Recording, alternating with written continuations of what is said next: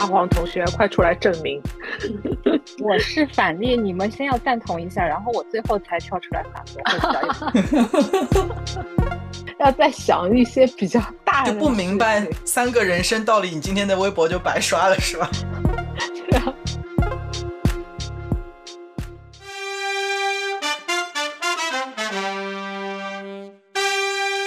大家好，欢迎来到隔壁班。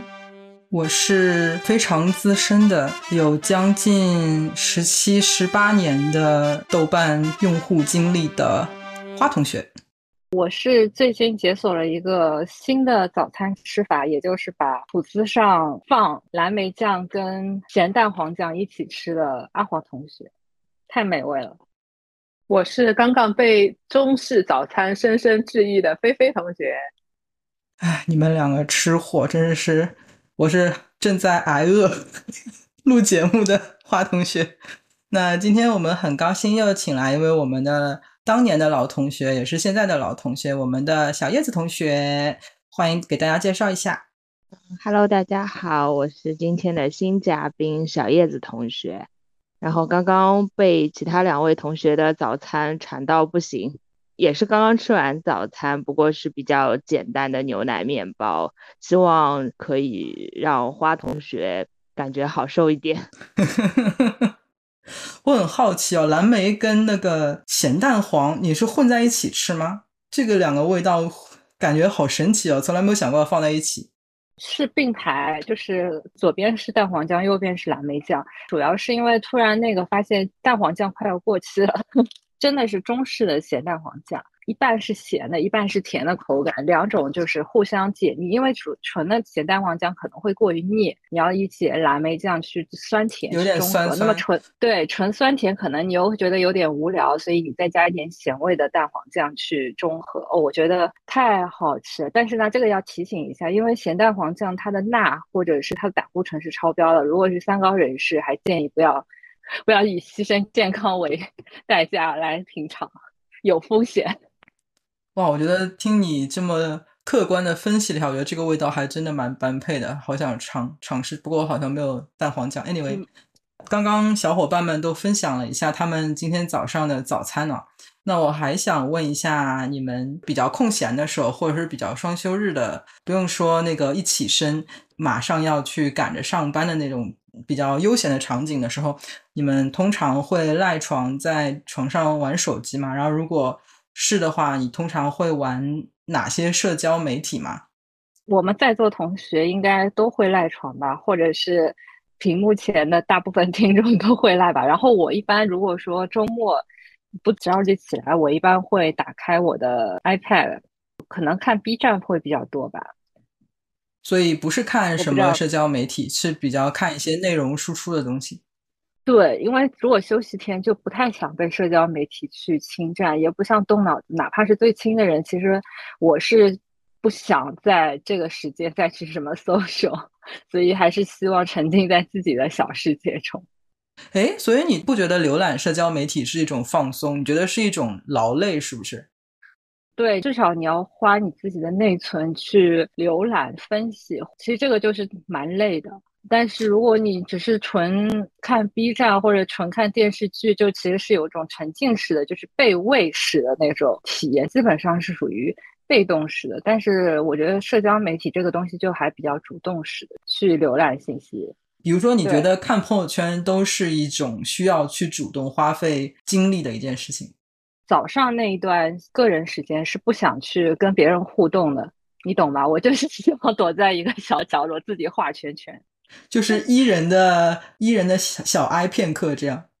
对啊，因为你看朋友圈，你可能会要点赞、点评什么的，就那个时候，我就真的连最亲的人我都不想跟人家说话。你早上起来会有这种时刻吗？我不知道你们就谁都不想说话，就不想融入到互动里面。所以你对待这个社交媒体的态度是说，一旦你进入了这个社交媒体，一定要时刻做好去跟对方互动、给对方留言等等的这样一个准备，是不是？你不能用一种非常放松的心态去看那个社交媒体。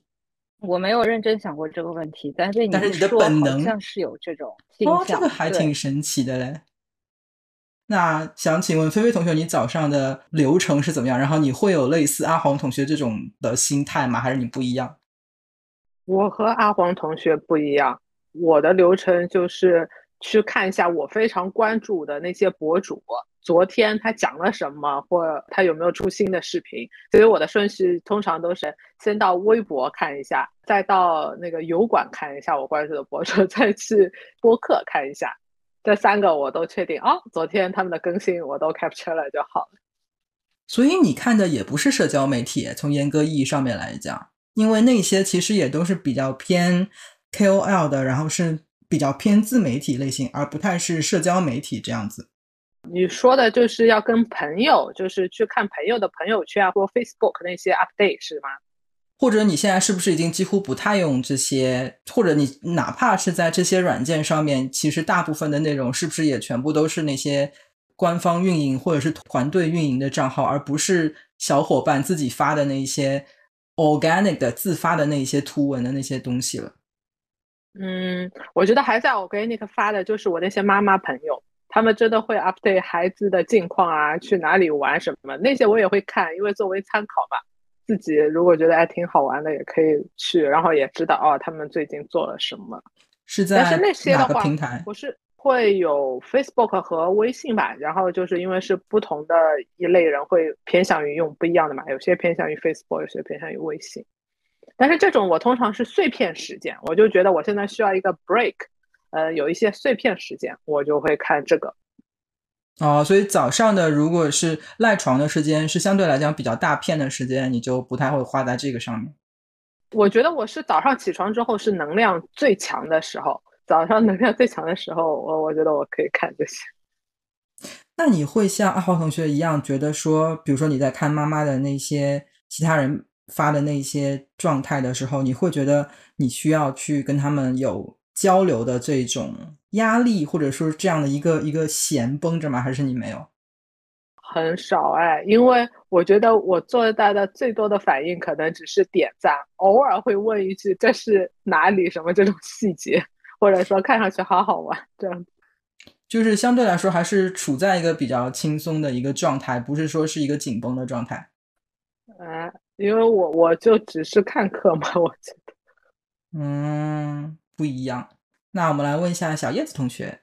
我觉得我有大部分跟菲菲同学比较像。如果是不用工作在赖床的时候，因为我觉得冬天这种情况发生的比较多，然后夏天的话，我觉得我不太赖床。然后冬天的话可以在，然后冬天的话可以在温暖的被窝里面。然后我看的比较杂一点吧。如果我这天没有睡醒，然后就会。开一个，比如说播客类的，不用看东西，直接用耳朵听就好了。看一些我关注的一些呃主播啊什么的，然后就听一些广播类的，呃，让自己头脑恢复状态，可以把眼睛睁开来。然后如果如果状态还蛮好的话，我就会看一些自媒体的博主啊，还有一些什么微博的这种话题啊，这样子比较嗯具有目的性，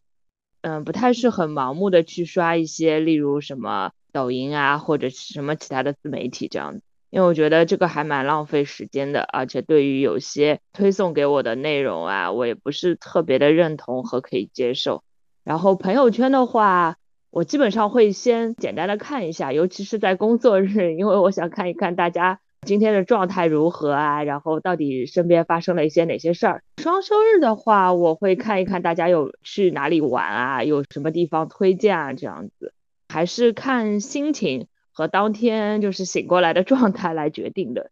诶，你刚刚提到说，有的时候你会看一下大家周末去哪里玩，然后找一些灵感。其实，如果比如说你要找出行或者是周末灵感的时候，你是会偏向于跟认识的朋友这样子在朋友圈的交流互动里面去发现，还是说你还是会更经常的去，比如说小红书或者是其他网站自己去找这样的信息呢？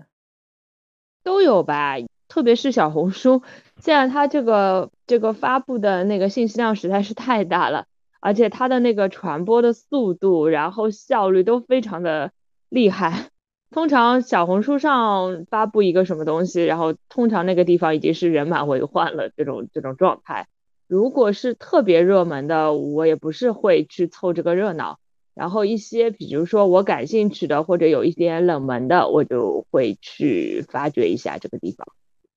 其实我想做这一期，最开始是想专门讨论小红书的，因为我在大概两个月左右之前刚刚下了小红书，就我一直觉得没好像没有一个特别大的需求要去下这个软件，然后直到就是就像菲菲同学一样，就是很多妈妈之间的这种信息分享嘛，然后他们很多人都很喜欢分享小红书上面的那些内容，然后如果没有的话，我就点不开。在一次次错过什么打折啊、六啊、神地啊那种信息之后，终于下了一个。然后下了一个之后，我就觉得是不是我的打开方式不对？就我觉得好像没什么好玩的，就是除了每一次被动的在群里面看到人家分享的这些信息之后，如果是直接去浏览那些内容的话，我会觉得跟小叶子同学刚刚讲的很像，就是他提供了内容的。给我的觉得有用的那个比例太低了，就是他的那个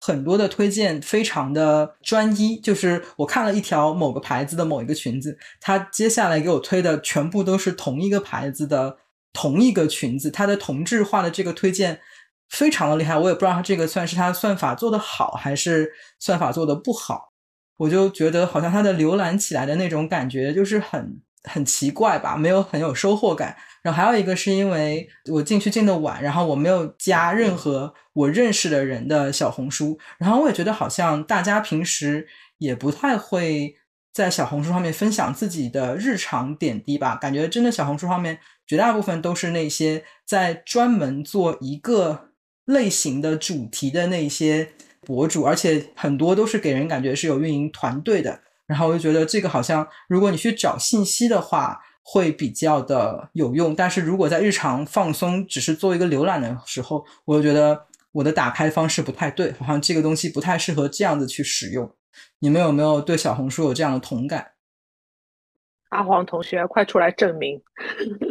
我是反例，你们先要赞同一下，然后我最后才跳出来反驳。你你俩先说。啊，那我来说。我的状态其实跟花同学差不多。其实我下小红书也特别的晚，我大概也是在几个月之前刚刚下了小红书，因为之前的话都是看人家推给我的。然后是前几个月，我是刚刚安装了一个小红书，然后也没有关注什么人，也没有被什么人关注。我觉得小红书是一个比较倾向于经验分享的一个 app。虽然说现在已经有很多的什么公众号啊，或者已经在小红书上做一些就是软文的广告的推送，但我觉得小红书还是偏一个个人经验分享的一个东西，然后它的那个图文分享都比较详细。最近我家里准备装修嘛，对于我这样一个小白来说，我真的是被小红书硬生生的科普了一下，恶补了一下各种的知识盲区。我觉得这个对于我来说还是蛮有用的。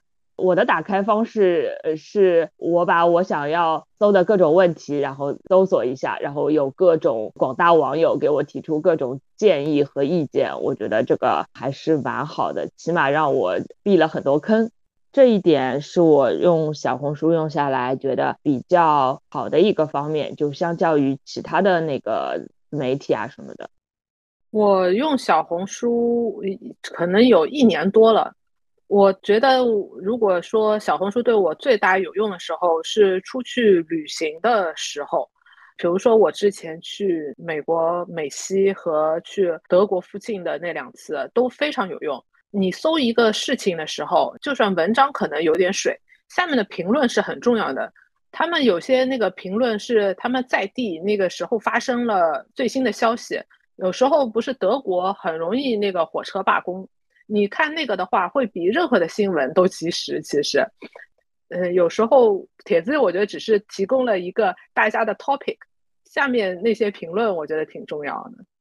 还有就是在没有灵感去哪里吃去干什么的时候，呃搜一下那些虽然是有一些像广告一样的，但是我觉得无妨啊。有时候我们也是需要看看广告的嘛，不通过广告我们就不知道有这些选项。呃，比如说我前两天开始这个我散粒种，你一开始搜了散粒种，然后它确实会不断的 feed 你散粒种相关的那个帖子，而且有些是不靠谱的，特别好笑。我这两天看，有些人会建议你一旦开始发散粒种，你就要全部吃素。还有些人会说你要去买那个金霉素眼药膏一类的东西，先不管这个散粒种是不是一种发炎，但是金霉素眼药膏他说它的使用方法是一小时就要涂一次。呃，说这个非常有效，第二天就消了。我觉得这些不准确的信息确实是需要你还花精力去判断，而且很多人其实都不一定有足够的知识去判断，所以这个是它的负面吧，会让你信息爆炸，然后你不一定有足够的能力去筛选这些信息。来，有请我们最资深的小红书使用用户，深度小红书症候群。哎，但其实你你刚刚讲的就是没有很多。人在上面 po 自己生活，但像我们有一位来宾朱提姐，她其实小红书上面的那个内容还挺多的，因为她一方面是在做那个拉提的私教嘛，她把每次的课程什么都会放在网上。我感觉她的小红书内容比她的朋友圈要更加丰富一点。我觉得我看到就有一些那个不太好意思放朋友圈的东西。可能都会放小红书吧，就是比如说你今天吃了什么很好吃的，或者是去哪里参观了什么比较 fancy 的那些东西，现在放在朋友圈，感觉有炫富的那种 嫌疑。我看很多人也会放在小红书吧。然后说回刚刚两位同学提到的那个问题，一个是装修的那个材料，说到装修我就要讲了，我以为小红书的那个用户全是女性，结果有一次。在我装修的时候，我的另外一个就男性的朋友就跟他跟我说，他之前装修的时候的素材都是从小红书上找的。然后我就很好奇，原来发现小红书其实也有不少男性的那个用户，也是那个我们主持人花同学讲的，他有个信息茧房，就可能给你感觉小红书是整体女性向的。但是如果你经常看某一类东西，作为一个男性客体，打开你自己的小红书，相信其中的内容完全是跟你女性群体看到的内容其实是不一样的。说回装修，我自己也有用到小红书，而且我现在房间的涂料就是当时。上面找的色号，然后让装修师傅去配的。刚刚那个菲菲同学也讲了，旅游的时候用小红书很有用，真的，我这点深深有感同。像像我年初的时候去那个去杭州玩，然后杭州今年春节就特别爆满。但是你作为一个外地人，你当地也没有什么朋友的话，你根本不知道某个景点今天的人多不多，有没有什么特别的突发情况。然后我就是通过小红书上面的那些，就你搜了一个东西，它会后面推出好多好多内容，什么有人三。点就去那个灵隐寺排队烧香，对吧？有哪个景点今天又爆出来了？哦，哪边的梅花开了，你可以去那边看一下。所以我觉得在旅游时候，虽然它有信息茧房的嫌疑，但是呢，你在那个特定的时候是很需要的。讲回上海去年的那个悲惨的故事了，就是悲惨的故事的时候呢，就我们每个人每个人都关在家，根本没有办法渠道，除了我跟认识的同学朋友交流，你们那个小区怎么样？你们那块怎么样？你们外地怎么样？就根本就是没有任何信息的。但是你通过小红书，你可以看到南方的朋友他们那边的传播情况怎么样，哪些情况是要被关的。当时有一个很困扰的情况，就是一个是买菜，还有一个呢，像我们家有宠物的，真的是愁也愁死了。我真的是通过小红书上面去，一是找到外地网友他们在风控的时候怎么解决宠物的大小便问题，包括半夜翻墙。包括怎么怎么跟那些大白斗智斗勇，然后第二呢呢买菜攻略，我也真的是从小红书那边去看到很多信息，告诉你几点几点在。叮咚买菜几点在盒马？然后哪个区域？那个区域静安区发什么菜？徐汇区发什么菜？我们这种很破的小区，那个发的菜有多差？其实是在那种孤岛困境上提供很多有用的信息的。就这两点，我是觉得我还是很感谢小红书的。包括他后面开的一些购物的一些直播，我有时候会去买一些东西，算是一个用忠实客户的一个一个回 回馈吧。但是其实我觉得你讲的是跟另外两位同学的用法其实是类似的，就是其实你们不是在非常放松的、毫无目的的浏览，而是有一个比较呃已经抱有的一个寄存的一个目的，然后去寻找相关信息，是吧？我这个有，但是我也有随便浏览，因为以前我会看微博，但是现在我微博用的越来越少了，我反而是会去刷小。书。现在我的那个号可能它的那个算法养的比较好，它其实给我呈现出的东西呢，都是你可能会感兴趣的一些内容。那我想问你，闲逛小红书的时候，你是看你关注的那一页，还是你是看系统推送的那一页？我是看系统推送的。你刚刚提到一个点，我觉得很有意思啊，就是你刚刚说，比如说朱提姐她会发一些跟普拉提相关的一些内容，我想问他在小红书上面的那个号，他会不会只发这些相关？就他会有一个主题、一个人设在那边，然后他的账号就是这个内容相关。我感觉他的这个主题肯定就是运动主题的，然后有一些人他可能小红书也是他的一个平台嘛，会围绕某一主题，但是他偶偶尔偶尔也会发一些自己的东西，当然他的绝大部分东西我看应该都是跟他的那个体育专业相关的那些内容。那你刚刚还有一个点是说到有些人他可能觉得发朋友圈不太好意思，让他转战小红书，然后发一些旅行或者是吃的。因为我觉得朋友圈的很多的 post，绝大多数会相对来讲比较简短一点，可能只是配一点点简短的文字这样子。但是在小红书上，我觉得特别是受欢迎的帖子，很多都是会有比较长的攻略、详细的信息啊什么的。那你刚刚说的那些。有些人可能他不发朋友圈，但他发小红书的话，他是不是会也会写的比较详细？然后希望这个也成为一种信息交流的一种方法。对，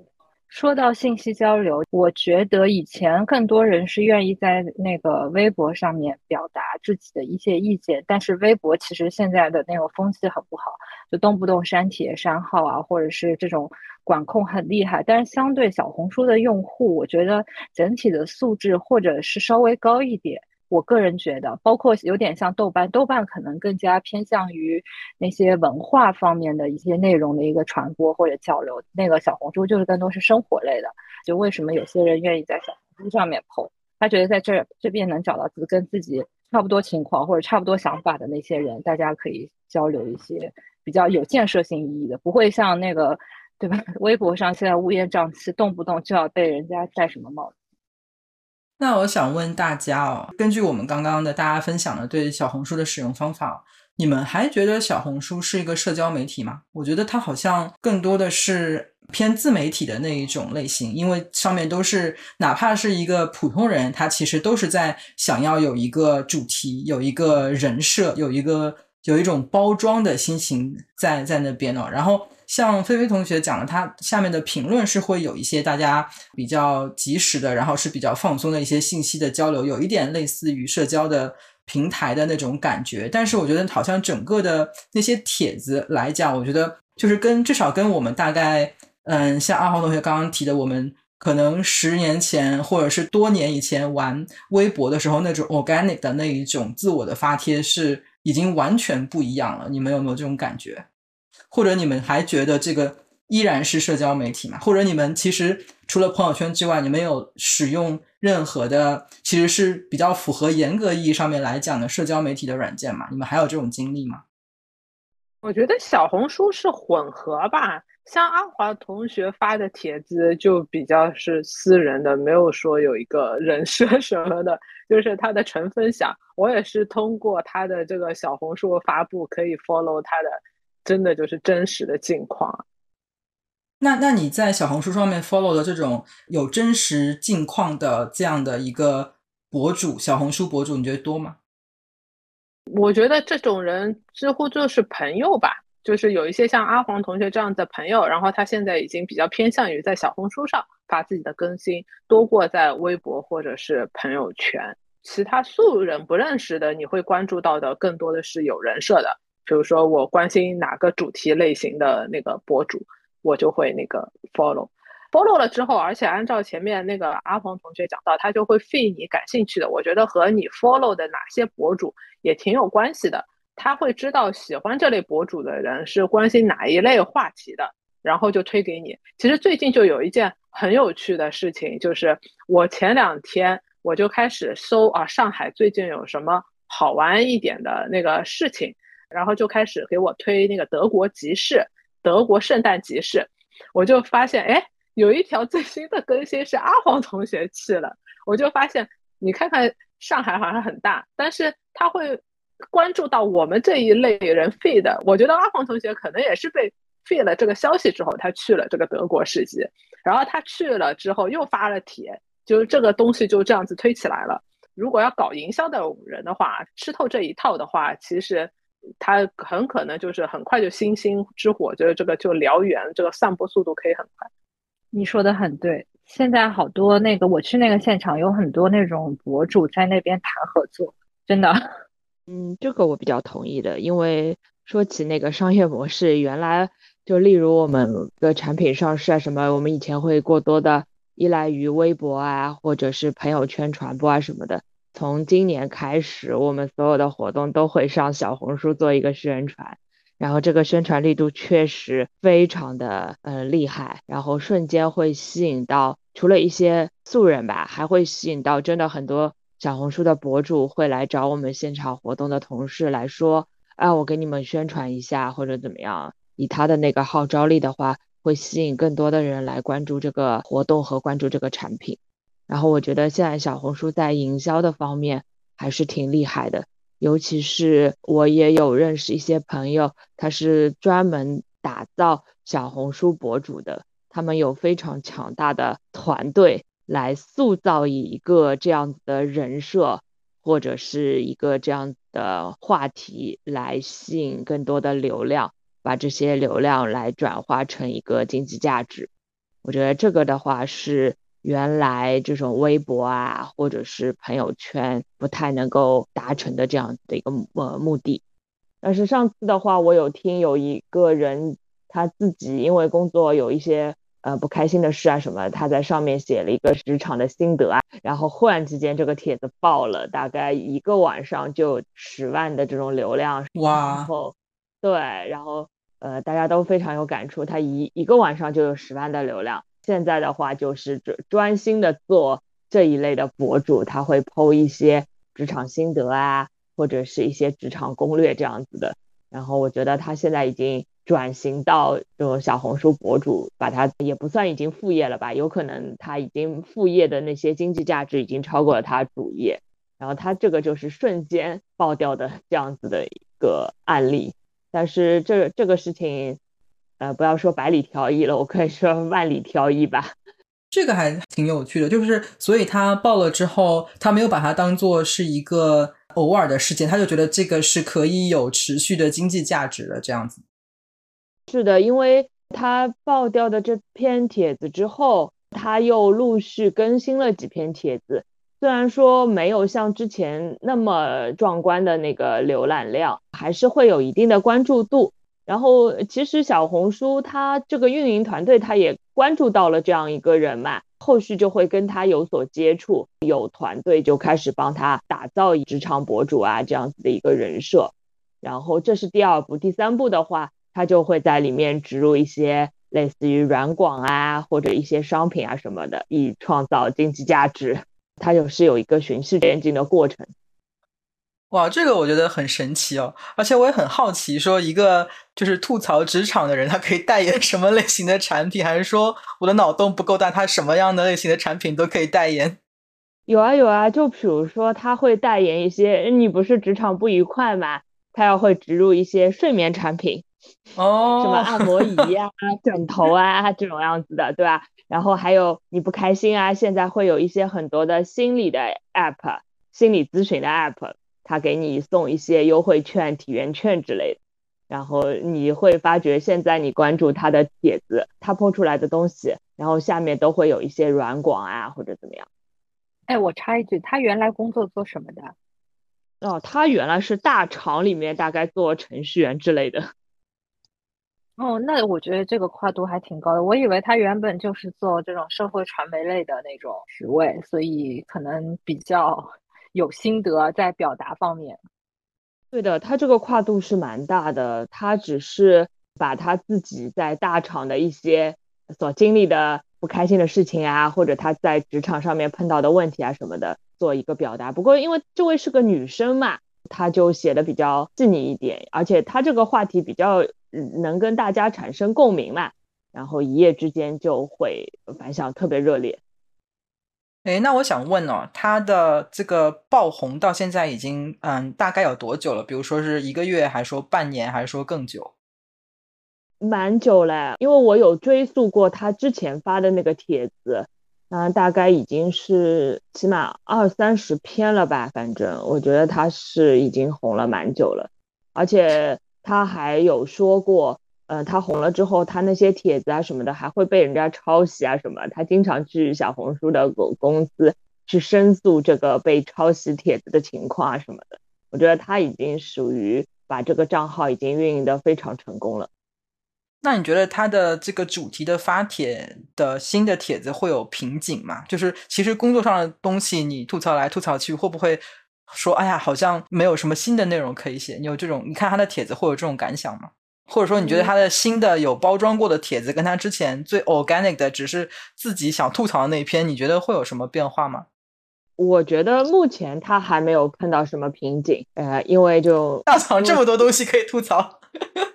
不是不单单是呃那个吐槽嘛，比如说他有一些什么呃职场晋升攻略啊，然后你碰到了那个呃老板是这种情况应该怎么应付啊，那种情况应该怎么应付啊，就这种话题点还是蛮多的，就不仅仅是一个吐槽嘛。目前的话，我觉得看上去虽然说我已经知道他是有后台有帮他来做一个运营啊什么，但是基本上帖子的那个风格。还是能保持和他之前发的差不多的一个这样的风格，仅限于一些广告的插入这样子。内容本身的话，他应该还是自己一个输出的。我忍不住要插一下，啊，我有时候看这种职场指导，我就觉得其实是有他荒谬的点的。当然有一些是做的大佬，然后说啊，我一步步怎么爬上来的，然后我就教你怎么专攻那些东西。对那种的话，你就会有那种当年那种轻功戏怎么活到最后的那种嫔妃的感觉。如果呢，他自己可能还是一个最多中层或者甚至中层以下的，就是显得好像就像那种。嗯，还要靠分享股票哪个哪个好，然后但其实自己还要靠这一份工钱谋职，而不是说已经股票那个赚的盆满钵满那些人，他自己还没有毕业，然后你就听他来传授他好像成功经验一样。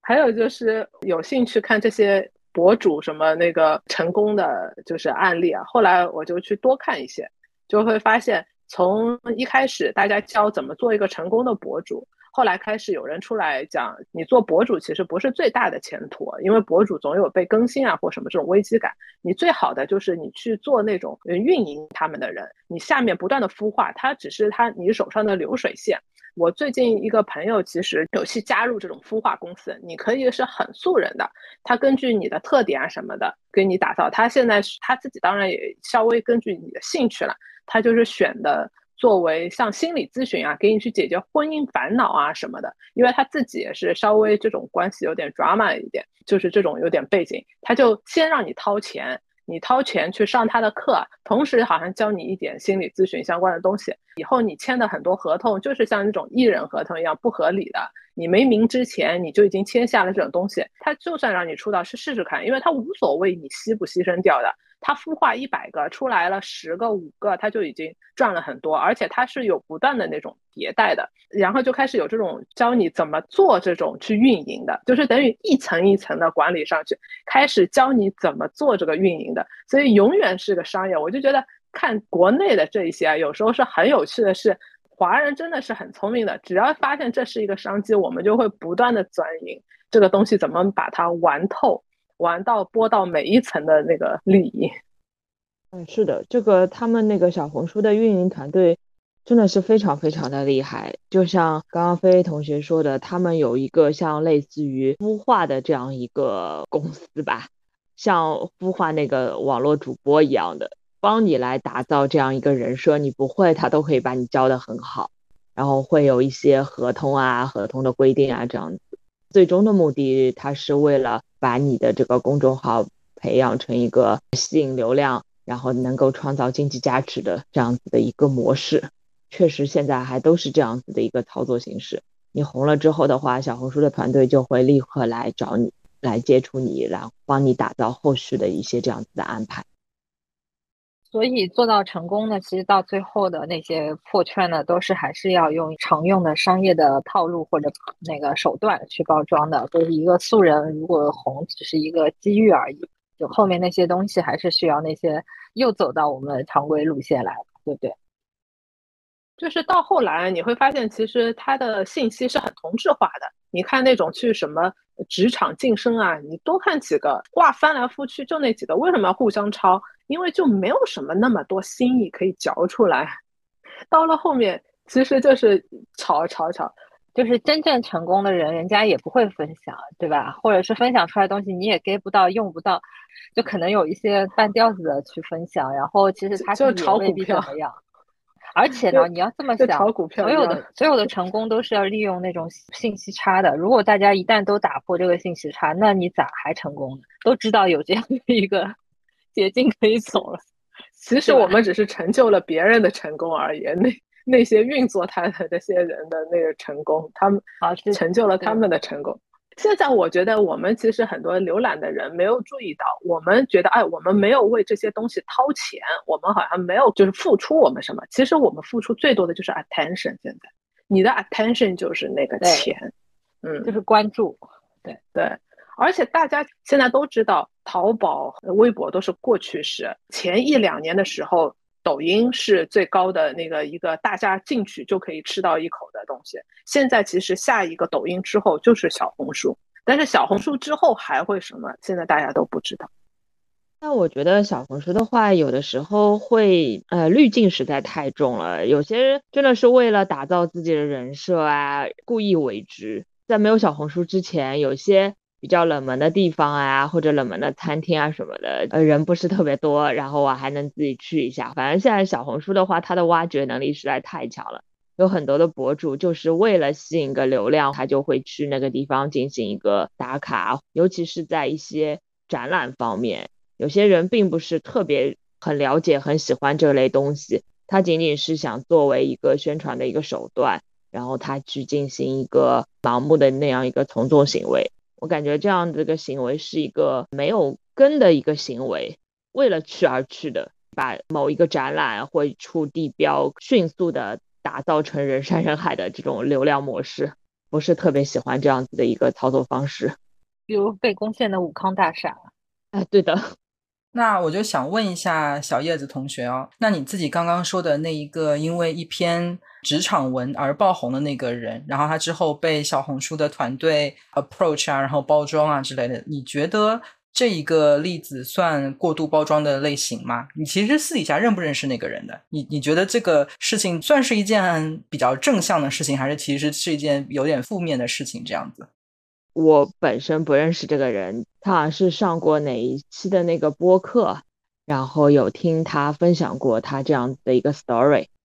让我来评价的话，我觉得不是特别负面吧。我觉得他当初的初衷还是挺好的，能够跟大家做一些职场方面的一个交流。之后的话，他有走一个商业化的模式，我觉得只要他自己能够把握住一个度。也不要过度的一个商业化，我觉得还是挺好的，因为毕竟，呃，他个人能力的话也是有限的嘛，能够有这样一个专业团队能帮他打造一下，还是挺好的。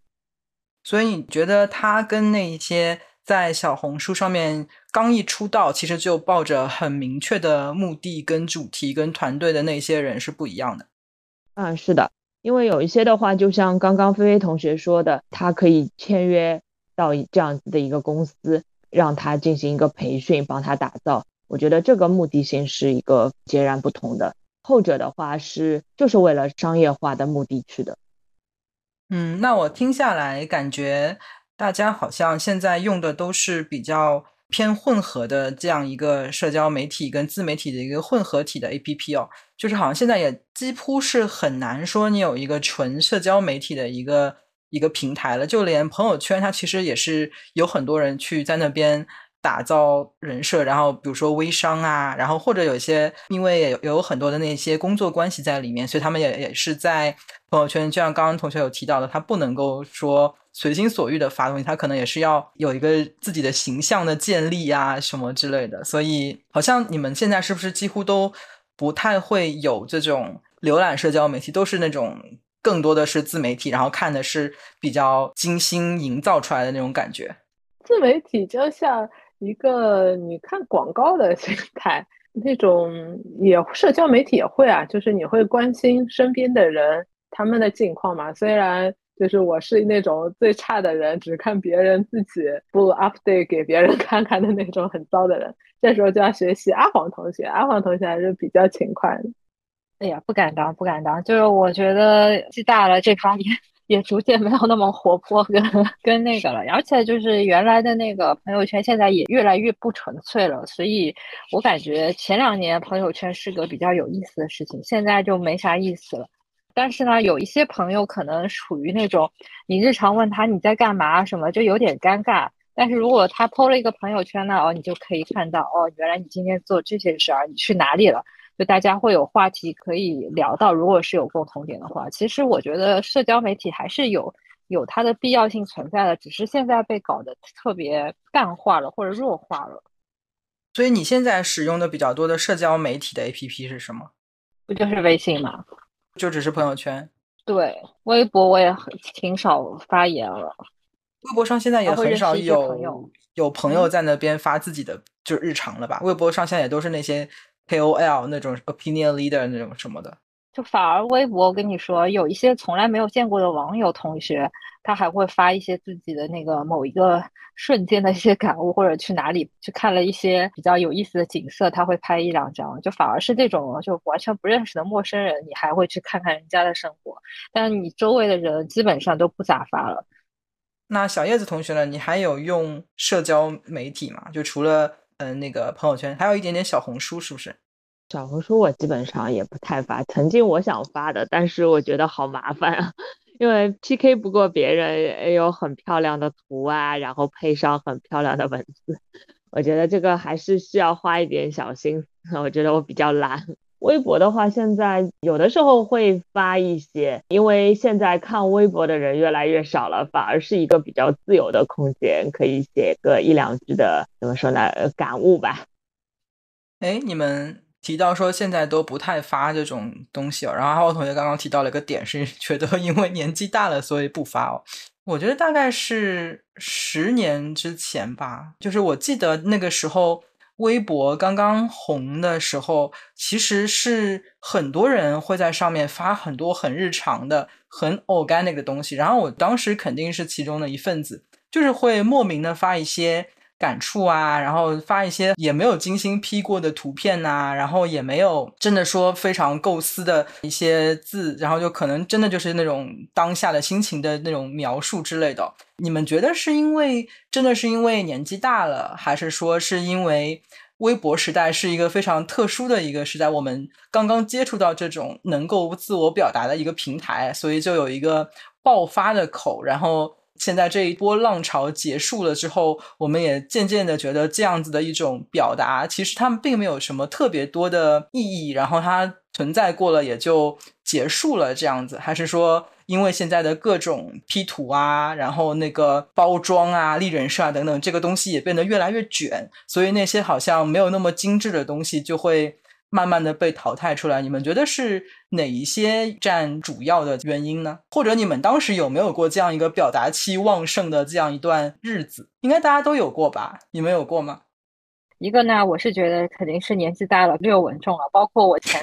前几天去去跟一个大概五六年前没见过的，就是当时一起在香港工作的那个朋友吃饭吧。然后他一看到我就说：“Sally，你怎么感觉变？你好像长大了。”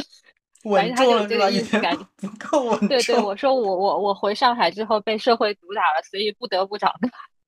其次呢，其实可能是因为现在觉得大家的表达欲，因为受到各种原因的影响，可能那个也不像以前这么。畅所欲言了，对，这是大环境。然后另外呢，我觉得也有点用倦了。一开始就像你说的嘛，新的事物大家都很好奇，也没有什么防备，就是呈现自己最普通的自我。包括那几年的那些明星啊，什么那英、王菲什么的，都会有自己的微博，讲一些就是跟老百姓没什么差别的话。但现在就话，整体的社会氛围就是变了。我觉得就可能因为这种种种原因，就大家都很惜字如金。现在。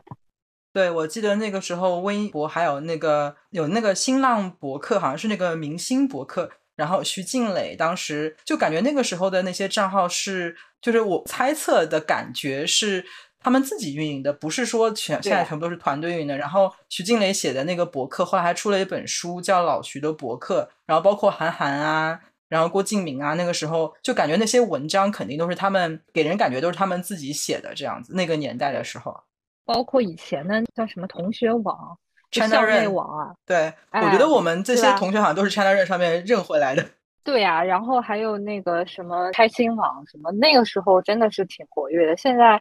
我觉得其实还是缺一个契机，这些人还是能活回来，但现在可能大家懒着懒着也没这种氛围，所以也就不那么 social 了。还有机会会文艺复兴的，相信我。人的天性就是八卦。如果说这跟我们年纪大了相关的话，那你们觉得现在的年轻人，零零后什么的，他们有像我们当年一样有一个这种表达欲的这样一个发泄的一个平台吗？你知不知道有个 A P P 叫 Soul S O U L？我没有怎么用过，我大概装过一个 A P P，大概也就上了一个月左右，后来就没再上了。但是其实我听说蛮多现在的小朋友，他们都会从这个上面上，它有点像树洞，就是完全都是不认识的人。但是你也可以设置自己的形象，就是你几岁，你有什么爱好。我觉得总有这种 social 的需要，只是通过不同的平台而已。我当时听到这一个 A P P 的时候，我的第一反应是类似于 Tinder 的那种平台，会有点像，但是可能没像听的这么目标明确。这么直接，就它可能混合了一点 Tinder，混合了一点社交媒体这样。对，可能我们需要请一些九五后、零零后的那个 朋友的朋友来跟我们现身说法。我们这种老阿姨就不要这个，揣测年轻人的心思 对啊，在那边胡说八道了。啊，我很好奇，我我还蛮想试试看的这个这个 A P P。要不那你赶紧我们大家都下一个下载，对，我们都下载看一下里面是怎么样的。然然后你用个一个多礼拜，然后来谈谈，跟我们科普一下，你有没有什么新的发现？好的，我我去试一下。另外两位同学在开心网、人人网、China 认的那个年代，你们有曾经爆发过表达欲吗？然后你们会怀念那个年代吗？我觉得现在听到这些名词，觉得好遥远啊。然后尤其是对，尤其刚刚提到 China 人，我一下子恍惚了，我还在想 China 人是一个什么阶段啊？然后我觉得现在最近觉得感觉这些 social media 火起来的话，大概就是一个微博了吧。但是我作为一个典型的 I 人，不太就特别有这种分享欲，即使在当年呃微博爆发的这样一个时代。我也是偶尔发个一两条这样子，以看的为主。然后我觉得当年之所以爆发，是之前没有一个类似于这样子的一个平台，能够让自己每个人都能作为一个主播来分享自己的日常生活啊、一些心得啊这样子。所以说，在当时微博刚刚出来的时候，大家就玩的特别的多，觉得是一个非常自由的一个空间。那菲菲同学呢？我觉得我记得你是比较喜欢用微博的，你应该也见证了微博从一个平民时代进入到现在的 KOL 时代。你觉得你会更怀念当时平民时代的那一种百花齐放的样子吗？还是说你觉得其实也没差，就是各有各的好？我就边听你们讲的时候，我边去看了一下我微博之前的帖子嘛。一个嗯是我震惊于我当年微博 怎么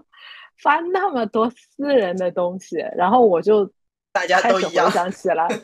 我就开始回想起来，哦，当年在没有微信这个东西的时候，微博就是我的朋友圈，微博就是我跟很多朋友那个沟通的方式，因为在上面。我有那个还宣布我女儿出生啦，告诉大家，还放了她的照片。然后我刚刚第一反应是一下马上快点把我的女儿的照片给删除。再往前翻是参加好友的婚礼，我有拍他们的照片，然后上传上去恭喜他们，他们也会有转发他们自己上传在当年他的账号上的那些，现在状态都是 public。我就突然变得很恐慌，因为我觉得心态真的是不一样了，特别是经历过上次嘛。我给我的那个亲戚去在网上求助，这个在上海最黑暗的那段时间，没有收到太多的评论，但是主要的评论却是说我的 IP 是国外，然后就开始骂我。所以那个时候我已经知道，就是这个整个环境太有问题了，而且你会很没有安全感，在上面让别人可以挖到你的什么比较私人的事情，就是微博真的很不一样了。但是我还留着，是因为有我一些很看重的，我已经 follow 了好多年，最起码也有十年的那种博主，他们只要还能在微博上发表意见，我就会继续看。你刚刚提到的那个是我们在微博上面，或者说是在公开的这些社交媒体上面发表跟自己的可以说是跟隐私相关的一些信息的这种安全感啊，就是我们当年的时候，我也有发过这种非常的公开的一些信息，是会有安全感的，因为大家也都在这么做，而且大家发了之后也没有什么后果。然后现在的话，一个是这样做的人也开始变得少了。一个是好像大家也会更熟练的知道说这个东西会成为一个攻击别人的一个一个工具，所以大家发表这种信息的一个安全感是会降低的非常多。那如果是在信息的接受这一端的话，那我们以前看微博的时候，就是我当年也有一段时间非常的沉迷微博，每天上班都在那边刷。我还记得我上班刷的时候，我我老板坐我旁边瞪我的那个样子，但是因为他是美国人，他不懂中文，所以所以我在他面前老是刷一些中文的东西。然后记得当时都是会刷到的比较多的是身边的素人的朋友，或者是一些素人的不认识的陌生人，但是你觉得他有趣，也会去关注他，然后去看他们的一些比较日常的一些东西。但是现在就几乎全部都是。精心运营出来的、包装出来的那些那些东西哦，菲菲同学会觉得以前的东西比较好看吗？还是现在的东西比较好看？还是你觉得各有所长？哎，我觉得是因为当初的我跟现在的我也不一样了。当初的我就关心朋友啊，一些生活中的好像很小事。现在被这些博主啊、KOL 拔高到你天天 好像要在想一些比较大的，就不明白三个人生道理，你今天的微博就白刷了是吧？对啊，就好像我也不知道是过去的我更好，还是现在的我更好，或者说对不同的年纪来说，你有时候有点被这个自媒体时代裹挟着往前跑到了。对你，你好像不做一些这样的事情，你就有点被时代抛弃。那我就提一提我钟爱的那个社交平台豆瓣，我觉得它还是会有一些这种小人物的日常啊，这样一些比较没有包装过、比较原始的这样一些一些信息，但是会很难找。特别是如果你现在刚刚加入，如果你是去看平台推给你的，而不是你自己关注了一路的，你经过经过自己的选择而关注的那些人的话。可能你的使用体验会非常的不一样啊。那我再问今天的最后一个问题，就是我们都有聊到这些包装啊、人设啊、运营公司啊、这些团队啊这样的一些东西啊，我们被这么多的信息所包裹。那你们有特意去做一些事情，可以去打破现在包裹我们的这些信息茧房吗？你们有这方面的一些小经验可以跟大家分享？对国内的同学来说，是不是要突破茧房，还是要看一些外媒？不是说外媒说的都是对的，或者内内地的舆论说的都是不对的。就是你综合比较，就不同的角度去看同一个事物，你这样就是会得出你自己的一个独立的一个想法，这样是会是比较好的。当然，这个就可能是需要你有一些英语的，或者是别的那个工具去支持你。但是千万不要做井底之蛙，也不要习惯于总是 被喂养的这样的一个状态，还是要学会主动去突破你的这一口井，去看看外面的世界，然后得出你自己的结论。嗯，我自己的话，我我有时候也会思考，是不是自己花了太多时间在这个上面，然后影响了我的很多想法。我觉得有时候还是要学习一些慢慢获取知识的知识的方法，而且要系统性的，比如说去看书，而且不能说是只是看一些畅销的，你要有一个体系的去看书，看这个体系相关脉络支出去的书。有时候你会看到有一些写的比较严谨的书，他会甚至写他这个当中引到了很多事情的参考书是什么。你看完了这本书，你如果有兴趣了解更多，你可以再去看他引用的那些参考书，可以用一个体系支撑起来，而不是片段零碎的一些知识的这里那里。而且这种其实你也不会记得久，你很快就会淡忘。还有，我觉得是要增加自己判断的话，就是。要有一点逻辑思考，比如说再说回那个山里种那个事情，他呃叫你一定要吃素，然后一个小时就要去用那些药膏，也不管他这个是不是超过他的量，这已经打破逻辑了嘛。但是有时候就是我们好像听风就是雨之后，真的是有时候连最基本的逻辑就都不讲了。比如说说到那个海外 IP 的人都是坏人，都是来搞乱我们的政局的，会那个黑白颠倒的说事情，这个就都是没有逻辑了。在网上这种言论，